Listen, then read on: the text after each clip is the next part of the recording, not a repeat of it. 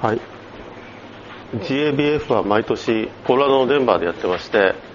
今回は参加ブルワリーは432でビールの数が大体2600ぐらい出ます。で大きなコンベンションセンターでやるんですけど前回のこの回って、えー、ミネソタに行った話をしたんですがミネソタから飛行機でデンバーに移動いたしましてでコロラドはどこにあるかっていうのはこれがあのミネソタですね。これがセントポールミネアポリス。コロラドはここにあってデンバーって大体ここら辺かなり真ん中のちょっと北ぐらいにあります。でこう緑色のところが今まで行ったところなんです。こう非常にここら辺が行きにくいかったりあここら辺もちょっと行きにくかったりするんですけどここら辺も行きにくいですね。ここらこれこれウエストバージニア。ここら辺もちょっと行きにくい。これ多分メリーランドがここら辺まだ空いてる。コネシカトとロードアイランドが空いてるのとニューヨークが空いてます。で、えっと、来年は予定は一応フロリダかテキサスかなんですけど、えっと、ここにカンサスシティっていうのがあってカンサスシティってカンサス州とミズーリだったと思うんですけどそれのちょうど州境にあるんですね。ここ行ったら両方制覇できるなと思ったんですが、まあ、結構治安の悪いところらしいんでどうしようかなと。これニューメキシコですね。ここら辺も多分面白いんですけどね。からネバダとかこれはあれですねなんだっけ。ユタですね。ここはあのちょうど直線直線でこう州境があってここにですね州が4つあの隣接してる点があるんです。ね ここには別にあのビールないんですけど。で現在行ってないところで本当にビールの盛んなところというとあの本当ニューヨークとフロリダとテキサスあたりはあかなり盛んであるみたいですね。で大体あのお昼ぐらいに着きましたのであのまず酒屋に行きます。で酒屋はですねトータルビバレッジってデンバーの北にある酒屋でここでよく買い物をするんですが1本単位で結構な数売ってますのでそれで買います。空港からまずここに行ってあの結構早く着いちゃったんでまだホテル行ってもチェックインできないんでえー、まず酒屋に行ってそれからあこれが北からあのデンバーを見てる。これがデンバーの高層ビルがちょろっとだけあるとこですね。こうバイク乗ってる人もいるというのが、ね、気候が良かったんで。まだ早いのでデンバーの東側にあるオーロラという街がありましてオーロラにあるドライドッグっていうところに行きました。でこれはあの去年大変感激したところでして素晴らしい小さい醸造所で素晴らしいビールを作っています。それでチェックインする前にとりあえず行くと。でここではサンプラーなどを頼みましてこれは Dry Dock ってなんか船の名前とかがたくさんついてるんですね。HMS Victory ESB とかそうでもないやつもあるんですけども HMS バウンティーオールドエールとか SS ミノイングリッシュダークマイルドとか USS Enterprise IPA とかまあそういうふうに、まあ、船の名前がたくさんついてる。でここではここはあの基本的にですね全て素晴らしいです。これあのデンバー近郊に行かれる方は絶対行った方がいいと思います。であのこういうサンプラーも用意してありますので行くとテーブルがですね多分ポパイの半3分の1ぐらいですね。とカウンター。カウンターは多分ポパイぐらい食べ物はあポップコーンメーカーが置いてありまして、えー、食べ放題。でそれ以外はないです。さっきのブルワリーって書いてあった裏手の反対側の入り口に行きますと、えー、そっち側から入るとホームブルーサプライショップになってます。地元の常連客がほとんどみたいで去年行った時にいた人が今年もなんかいたみたいな感じみたいで去年も来たろって言われたらしいです。でこれはあの作ってる最中でこんなちっちゃいので作ってます。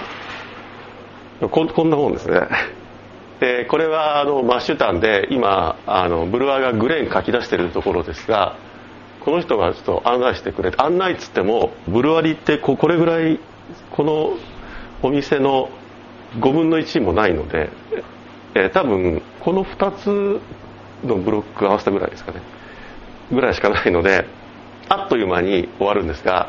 さっきのマッシュタンがあって多分隣ケトルでこれが1個だけ温度調整付きのファーメンターになってで容量は7バレル700リットル弱ぐらいですかね。他のファーメンターはこんな感じで別の部屋に入ってまして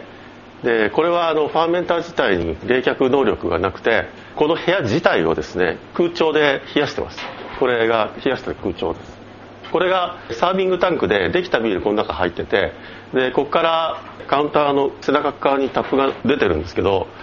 えー、これがその裏側ですね。これがあのシャンクですね。この裏側タップです。でこれビールが流れてるところです。これがそれぞれのガスのラインになります。でまあこう最初この中入れといて例えば ESB とか IPA とかこういうのが入ってて少なくなっていくと煙に詰め替えて次のビールをこっちに入れると。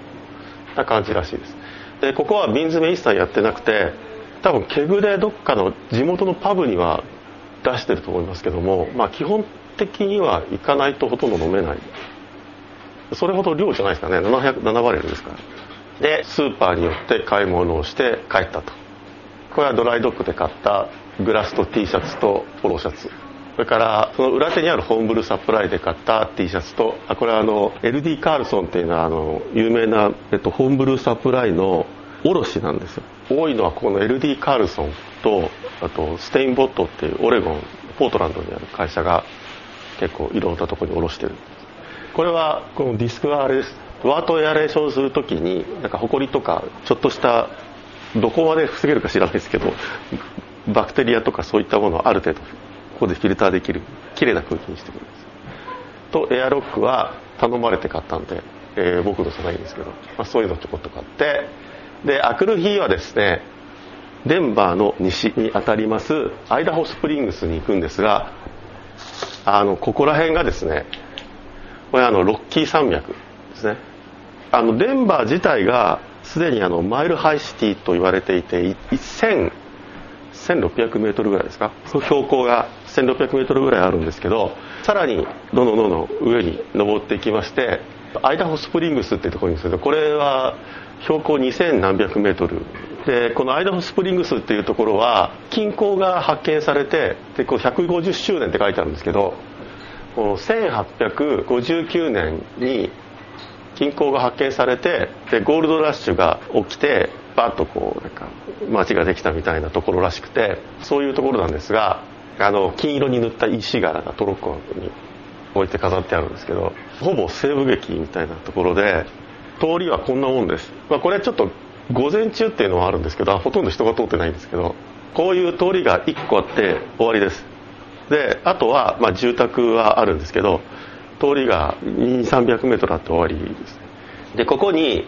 トミーノッカーっていう結構でかいブルーパブがありましてでそこに、まあ、行っていると。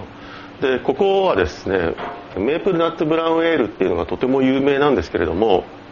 なんか飲んでもそれほどピンとこないんですよ。で行ったら違うんじゃないかと ずっと思ってて。で、まあ、一応メダルとか結構取ってるんで行ったら違うんじゃないかと思って、まあ、行ってみたんですが写真でこちら側に面してるこちら側の方は結構設備がちょろっとこう見えたりしてるんで結構大きいかなと思ってここはもうバンバン瓶詰めをしていてなんとあのミネソタでも瓶が買えるんですね。ミネソタだったかな？ウィスコンシンだったかな？ウィスコンシンか。ウィスコンシンでも瓶が買えるんですね。この建物自体はなんかプレーサーインっていうなんか歴史的な建物でその後いろんな建物になっちゃうんですけどもいろんな用途になっちゃうんですけどもまあそれ一応文化財的な価値もある建物らしいんですね。でブルーパブの入り口がここで、えー、外に灰皿が置いてありました、えーと、結局ひっくり返して灰皿になってと入り口があって中に入ると World Beer Cup と GABF のメダルがとなんかあとステートなんとかみたいなやつのメダルがあるんですけど飾ってあってでこれ fermenter だと思うんですがなんとあの仕切りが全くないんですね。直 fermenter の横に直テーブルがある。こっちはちょっと違う角度でこれも fermenter なんですけどこれがケトルとか mash tun がこう並んでるんですけどケトルとマッシュタンも直隣がテーブルになってます。これ多分かなり熱いんじゃないかと思うんですけど本当にやってると。で多分やってるとものすごい匂いがすると思うんですけど店中に。けどまあこんな感じで。パーメンターがなんか多いですね。そんなでかくないです。パーメンター自体そんなでかくないんですけどあの多いですね。どれぐらいですかね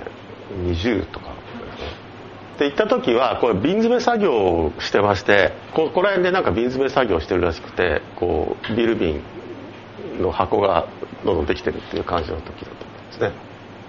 それからそのアイダホスプリングスはもうそれっきゃないんで とにかくあと全くお土産物屋しかないのでそこからデンバーに戻る途中にゴールデンっていうのがあります。ゴールデンっていうのはかのクワーズがあるところでしてクワーズがですね実はその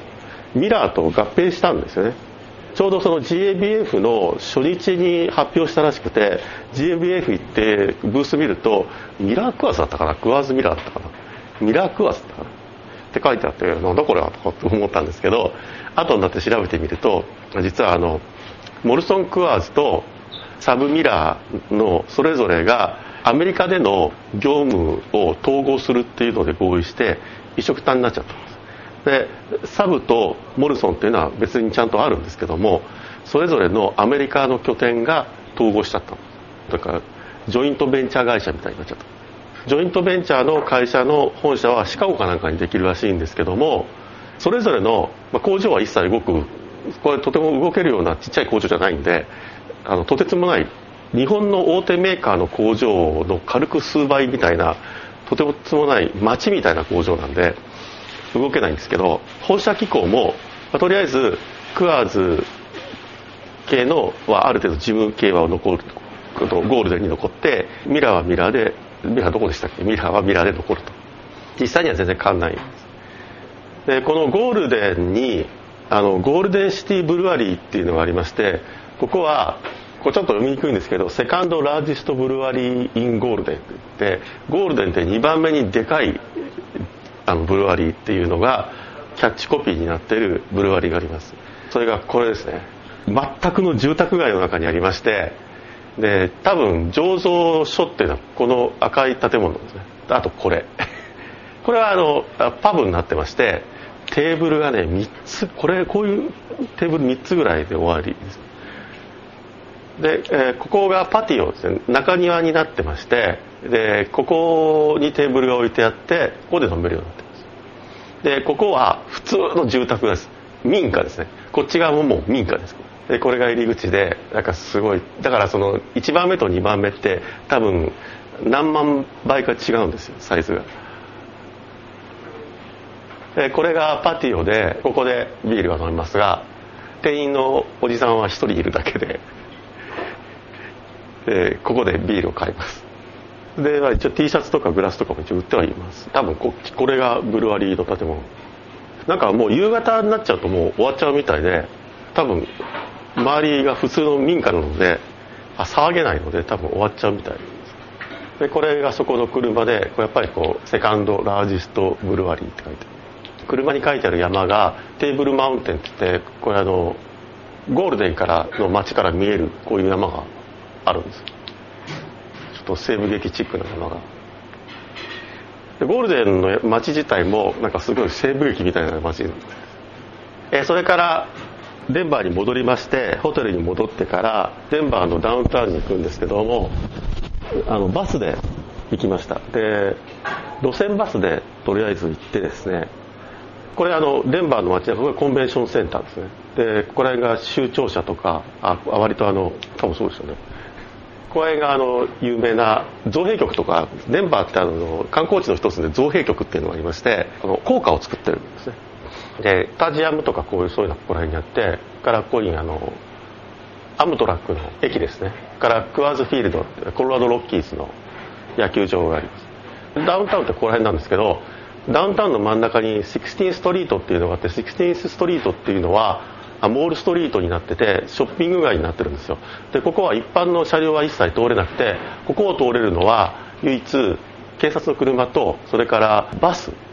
バスなんですがここの16ストリートを通るバスっていうのは無料なんですよ。こんな端っこからこう一番、えーと、そのセントラルステーションまで行って往復してくるんですけどもここは全然無料です。でホテルはここら辺にありましてこれかな？もっとこれかな？でここからここの辺りまで路線バスで行きました。で路線バスはね1ドル75セント。だから日本に比べてあんまり安いってわけでも高いってわけでもないです。でそれでも毎回毎回1ドル75セントの小銭を用意するのが大変なのでここにマーケットストリートステーションっていうバスセンターがあるんですね。でそこに行くとあの回数券があるので回数券をそこに行ってまず買うでこれだといくらだったかな？そんなに極端には割り引かないんですけど確かやっぱり1割ぐらい。でこれちぎってあの3人で行ってるんでちぎって3人で使えるんで回数券を買いましたそれからあのフォーリングロックタップハウスっていうこれはあの必ずデンバーに行くと必ず行くところです。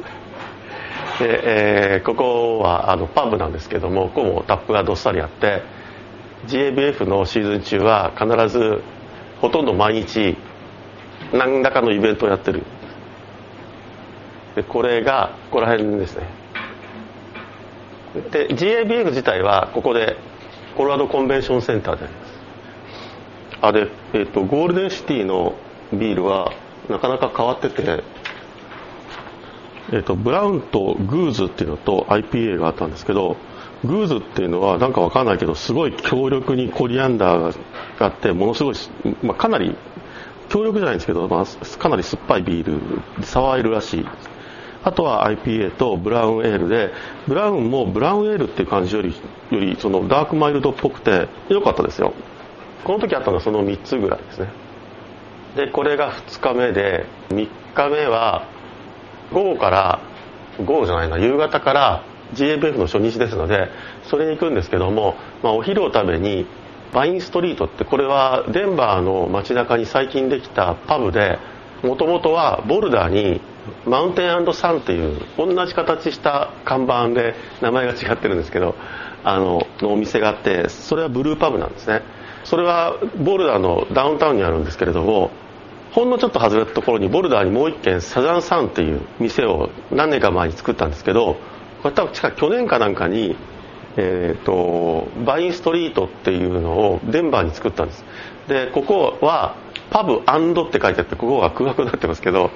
これは一応ブルーパブにするつもりがあるんだかないんだかよくわかんないですけど一応多分将来パブブルワリーって書けるようにこう開いてる。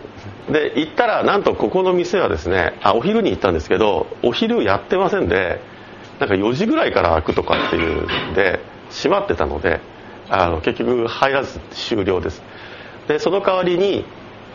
あのブルーブッシュパブブルワリーってこうブリティッシュっぽい作りをしててブリティッシュ系のビールをまあ作ってる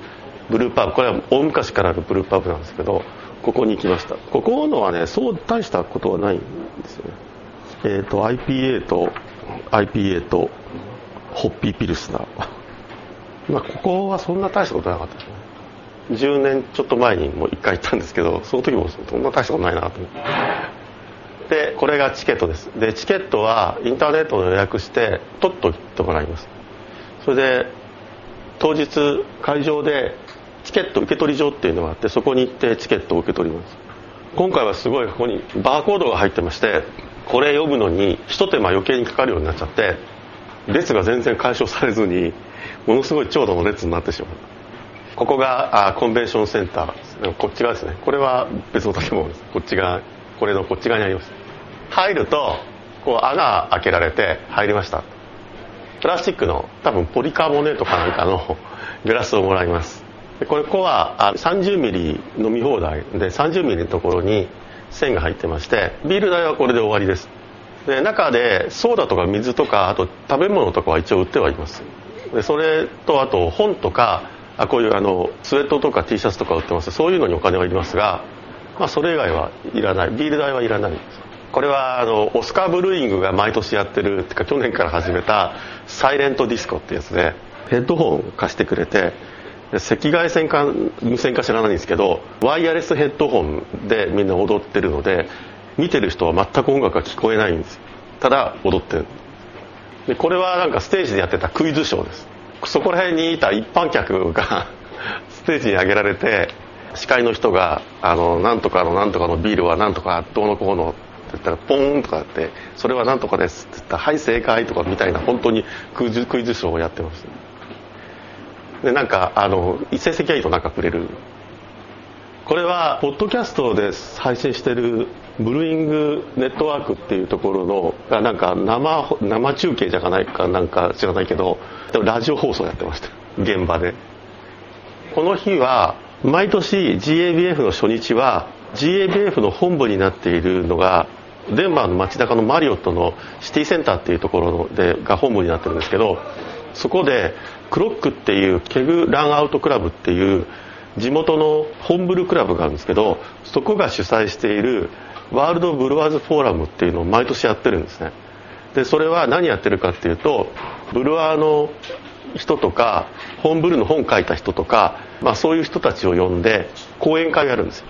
講演会をやったりあとくじ引きでなんかいろんなところが寄付したいろんなものを当てるやつをやったりをステージでやって隣のその、まあ、ホテルの宴会場ですよ。ホテルの宴会場借りてやってるんですよ。ホテルの宴会場でやっててその隣の宴会場の隣のちょっとちっちゃいところで、まあ、ホテルのケータリングのちょっとした食べ物とホームブルーをバーッと並べて飲ませてくれるんです、まあ、それはまるっきりタダで飲み放題なんですよ。あの食事食事っていうか、まあ、ちょっとした食べ物も言ったらローストビーフとかってホテルのケータリングでハムとかローストビーフとかトルティーヤチップとかサラダとかそういったものもあって、まあ、そういうのも適当にとって食べられるようになってるんですけどもそういうのも一切全部タダ。なんでかっていうとスポンサーがいて地元のブルワリーとか本ブル系のメーカーとかイースト会社とかっていうのがスポンサーになっててお金出してって、えー、参加者はフラッと行って入って全部タダなんですよ。でそれに毎年行っていて昔は本当に狭いホテルの一室だったんですけどだんだん大きくなっちゃって公演会場がすごい大きくなってしまったんですけど、まあ、それに行って、えーと、そこでしばらく飲んで帰ると。で開く日はあのボルダーに行きました。で GABF 自体は木金土とあるんですけどさっきのが木曜日の夜の初日です。金曜日は混むんでっていうか最近は木曜も混むんですけどあの混むので行かないんですね。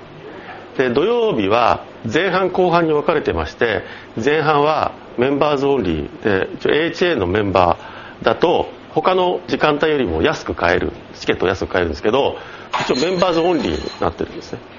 他の時間帯ほどは混まないんですけど、まあ、なのでそこに行くと。それから、えーと、土曜日の後半は混むので行かないと。いうので一応4セッションあるんですけど行くのは木曜日の一番最初と土曜日のでメンバーズオンリーセッションだけに最近は行くようになってます。空いてる、えー、途中の金曜日は、まあ、大体どっか行くんですけど今回ボルダーに行って特にそれほどきっちりした計画なくてボルダー行ったんです。途中あのちょっとベストバイっていうその電気屋さんに寄ったらあのその一角にトータルビバレッジで一番最初に行った酒屋さんがですね多分同じちょっとちょっとロゴがかなり違うんですけど多分同じお店が系列店があってでそこが下手するとそのデンバーの北にあるやつよりも品揃えが良かったりなんかしたのでじゃあボルダーに行くついでにコングから来りゃいいなっていう感じでこれはなかなか良かったです。ここもあの1本単位で割とたくさん売ってます。ボルダーに行くと必ず行くのがここです。レッドストーンミーダリーっていうミードの醸造所です。ここはミードしか作ってない。でここはあの HA のメンバーで、えー、何パーセントかの割引がここで買うと割引がある。行くとまず試飲させてくれるんで適当に飲めるしあとあの誰かいれば中も見せてくれる。それからまああとボルダーで必ず行くのはリカーマートっていう酒屋です。ここも地元のビールはかなりたくさんあるし割と一本一本で揃ってる。で今日あの試飲するのもそのリカーマートで買ったやつです。でワッツブルーイングっていうのがあってもう十十何年通ったんですけどもそれがとうとうあのなくなってしまいましてここはその後できたあのホップホップトゥイートホームブルーっていうもともとデンバーにあるホームブルーサプライのボルダーの姉妹店なんですけどでここはやっぱり全然あの前のワッツブルーイングに比べたら全然悪悪いっていうか、まあ、大したことなかった。んですでワッツブルーインは去年もすでに引っ越していてそのさっきのあのこのすごい近くに引っ越してたんですよ。で引っ越してたからこの近くにその去年引っ越したところにあるだと思ったらもうなくてで、えー、と帰って調べてみたらクローズしましたってホームページに書いてあってでどうもそのそのワッツブルーイングをやっててやってたそのお店のオーナーさんが去年か一昨年亡くなったらしくてで去年は確かに息子があの店やってたんですけどそれでもうできなくなってあの閉じちゃったみたいですね。このあのサウスパークっぽいキャラクターパクったキャラクターなんですが実はサウスパークっていうのはコロラドにあってあのコロラドのデンバーの南西にあるらしいですよ。これはその店です。でここそのさっきの店でホップ買おうと思ったらホップはあることはあるんですけどもそのレシピキットと一緒でないと売りませんって書いてあるんですよ。だからホップだけでは買えませんって。でレシピごと買うにしてもあのものすごいたくさんホップを使うレシピは買えませんって書いてあってでしょうがないんでボルダーからデンバーに帰る途中にあるビアートホームっていうのが実は毎年土曜日の午前中に行ってるデンバーの南側にあるビアートホームっていう店があるんですけどそれのこれはまた姉妹店でビアワインアットホームっていうところででここに行ったらホップは普通に売ってはいたんですがなんとペレットだけ売ったんですよ。ホールホップが1個もなくてこれはいかんなということで品物自体はいいんですけどもう一回ドライドッグに戻りましてでこれの反対側のホームブルーショップでここのホームブルーショップは普通にホールホップを置いてあって特に条件なしに売ってるんですよ。でそこでたくさんホップを買ってここで飲んで。でこれ金曜日なんでドライドッグって金曜日だけはあのカスクデイって言って1個あのピンをグラビティで出すんですね。でこの時はカスクコンディションのミルクミルクスタウトをグラビティで出しててそれもとっても良かったんですこれはどっかで買ったやつうちにピンロックが1個あるんでピンロック買ったんですけどなんとピンロックはここら辺がプラスチックになってるんですね。でしかもこの色がボールロックと合わせてガスがグレーで、えーと、リキッドが黒っていうのになんか色を合わせたやつのがありました。これはあのヘックスナットです。シャンクとかにつけるやつですね。これはあのレッドストーンで買ったレッドストーンミーダリーで買ったグラスです。であくる日最終日なんですが最終日はこれを毎度おなじみのビアートホームに行ってでイーストはですね大体最終日に買う、えー、大体はいつもはボルダーでワッツブルーイングで買ってたんですけどなかったのでワッツブルーイングがなくなってたので、えー、仕方なくあのビアートホームで買いました、えーと、僕はここでイーストとほんのちょっとだけグレーと後で写真が出てきますけどシャンパン瓶の線を買います。コンベンションセンターなんですけどこ青いクマがいるんですね。中何してるか覗いてるんですけどこれがあのこれぐらいでかいクマなんですよ。でこれあのデンバーの街中にデンバーの観光協会みたいなのがあってたまたま今回入ったらこれの人形なんと売ってるんですね。来年は買ってこようかと思います。これよく倒れないもんだっていつも不思議に思うんですけど。土曜日のメンバーズオンリーのはこれはプラスチックじゃなくてですねなんと豪華なあのガラス製のグラスになります。これはえっと「You Be the Judge」っていうコーナーであのジャッジの人がいて普通のお客さんにジャッジを体験させるコーナー。これはあのセレブレーターとかあなんとかかんとかブルーイングニュースとかねそういう新聞とか雑誌とかっていうのをの無料配布所です。ねバーガサガサガサって置いててご自由にお持ちくださいっていう。まあもともとみんなタダなんですけどね。これはですねクーラーボックスにここにあの、えーと、電動モーターをつけてですね。で、えーと、ここのタイヤをちょっと強化して頭にハンドルと車輪をつけて座席をつけて、えーと乗って動けるようにしたクーラーボックスです。でこれはこれはなんかのあの検証の商品なんですけど実際確かコロラドだったと思うんですけどこれを作ってるメーカーがあって多分頑張れば日本からでも買えると思います。そうそれでほんのちょっとだけクーラーの機能をするスペースは余ってるんですよ。なかなか欲しいこと欲しいことは欲しいんですけど 買ってどうするかっていうのはすごいあるんですけど。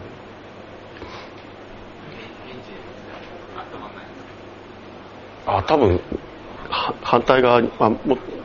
えっと、電動モーターなんでそれほどまず暖かくならないのと多分反対側に置いてあるんだと思うんですよ。これはあのここに耳につけるやつですね。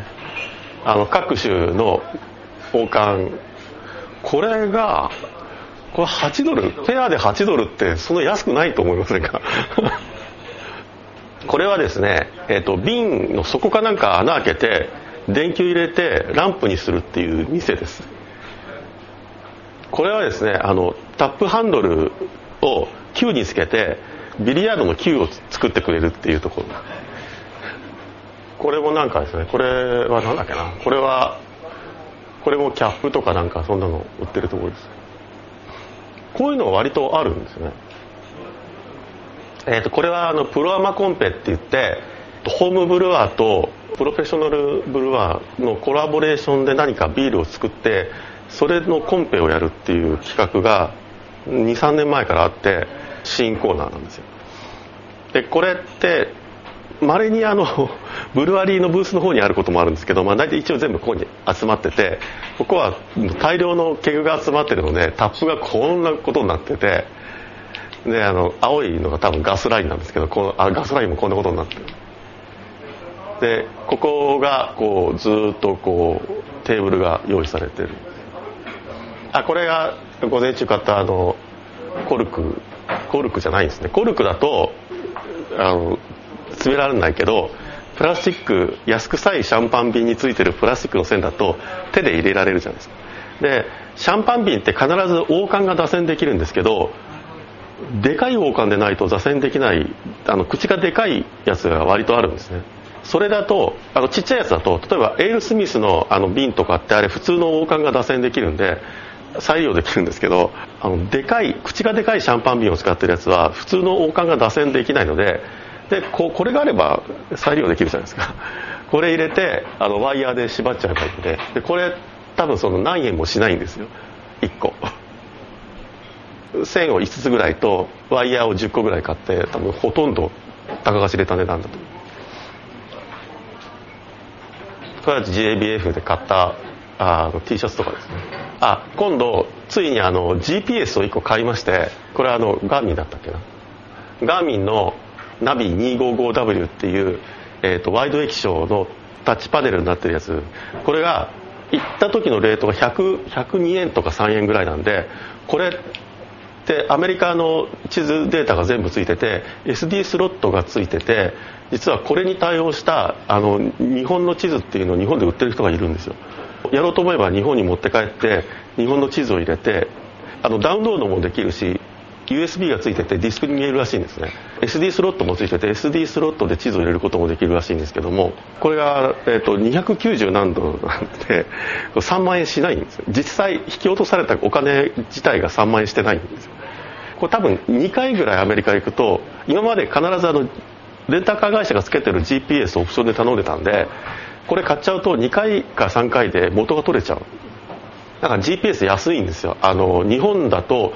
えっと、こういうのってソニーとかが出してるんですけどアメリカでも全く同じものをソニーが出してるんですけどソニーのなんかもう撤退するんじゃないかっていうぐらいあまり売ってなくて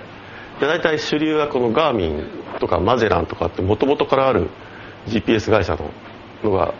ありますね。で実際あのレンタカー会社がオプションでつけてる GPS よりも全然あの新しいんで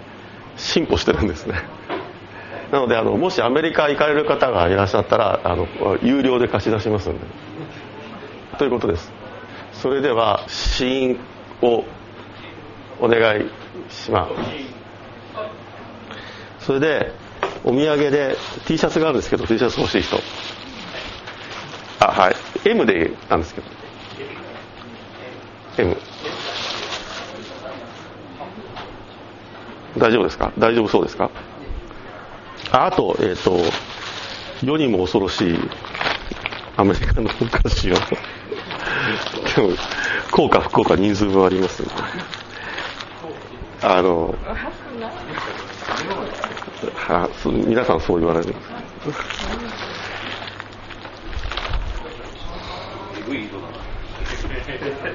あの、うわ、なんだこれ。あとは適当にお店に配ってください。昔は、えっと、あの黒いのと赤いのが普通でであの特にもともとは黒いのはリコリススティックだったんですよ。なんですけどどんどんどんどんなんか化学合成品になってっちゃって。で黒いやつはあの見た目がタイヤの切れっ端で匂いがタイヤの切れっ端で味がタイヤの切れっ端っていう。で赤いやつは一応チェリーなんですけどそれもほとんどチェリーは全く入らなくなってしまった。これはあのプリニザ・エルダーって言いましてロシアンリバーっていうカリフォルニアのブルワリーの元祖 IPA I2PA みたいなやつです。でこれはあの8%ぐらいだったかな？8. 何パーセントで8%ですね。8%で IBU100 ってことになった。すごいホッピーですよね。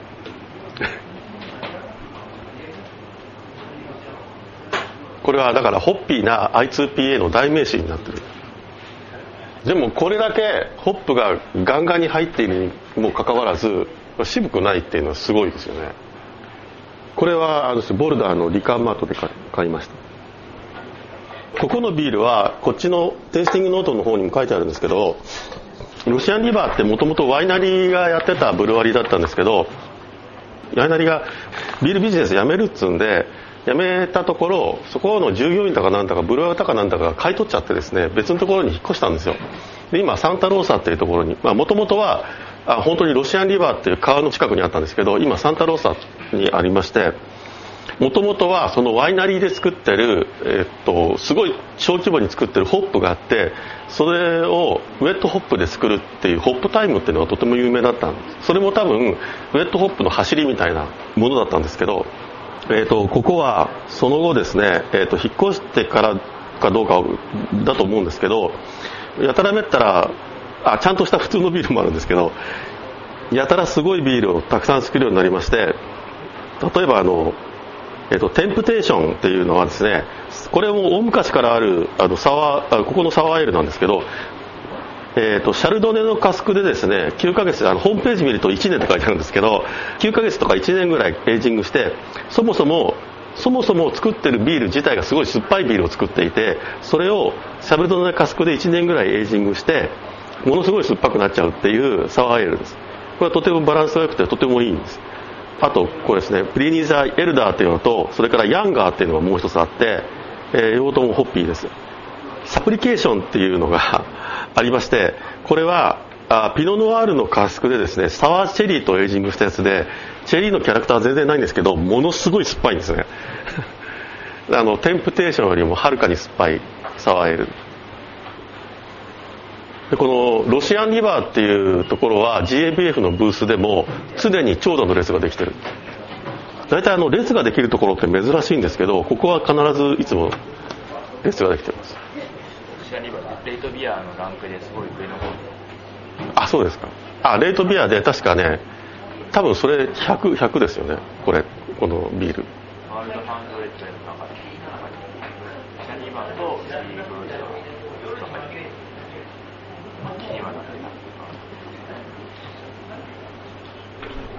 す何かご質問があれば。ああ分かりません。ホームページに書いてあると思います。昔は万いかなかったんですよ。今行ってんじゃないですかね。あの箱自体が、まあ、でかいっちゃでかいんですけどオープンスペースでやってるビアフェスティバルにはかなわないんですね。さすがに。面積的に。オレゴンブルワーズフェスティバルって何万なんですよ。でオレゴンブルワーズフェスティバルってビールそんな大してないんですけど何かっていうと公園でやるんです。広大な公園でやって入場料タダでトークンでビール買うから入場者数はとてつもない数になるんですね。であの子供たちと連れ子供連れて入ってで食い物屋がやたらあってでそこで食い物を売って芝生でピクニックみたいなのができるようになってるんでそういうところには入場者数は絶対かなわないんですね。けどなんか多分万とかは軽く言ってる。でえっ、ー、と去年かな？去年かぐらいからチケットが開催日以前に売り切れるようになっちゃったんですよ。でそれまでは当日までチケットってあったんですけど、えー、と2年ぐらい前から売り切れるようになっちゃいました。なので、まあ、チケットの数に近い数が入ってるね売った数ほどは。すごい混んでますよ。だから前10年ぐらい前から比べたらもう全然比較にならないぐらい混んでますよね。あの富の川は結構あのああいうすごい人里離れたところにあるっていうのはなかなか楽しいであの富の川結局メープルナッツブラウンエールが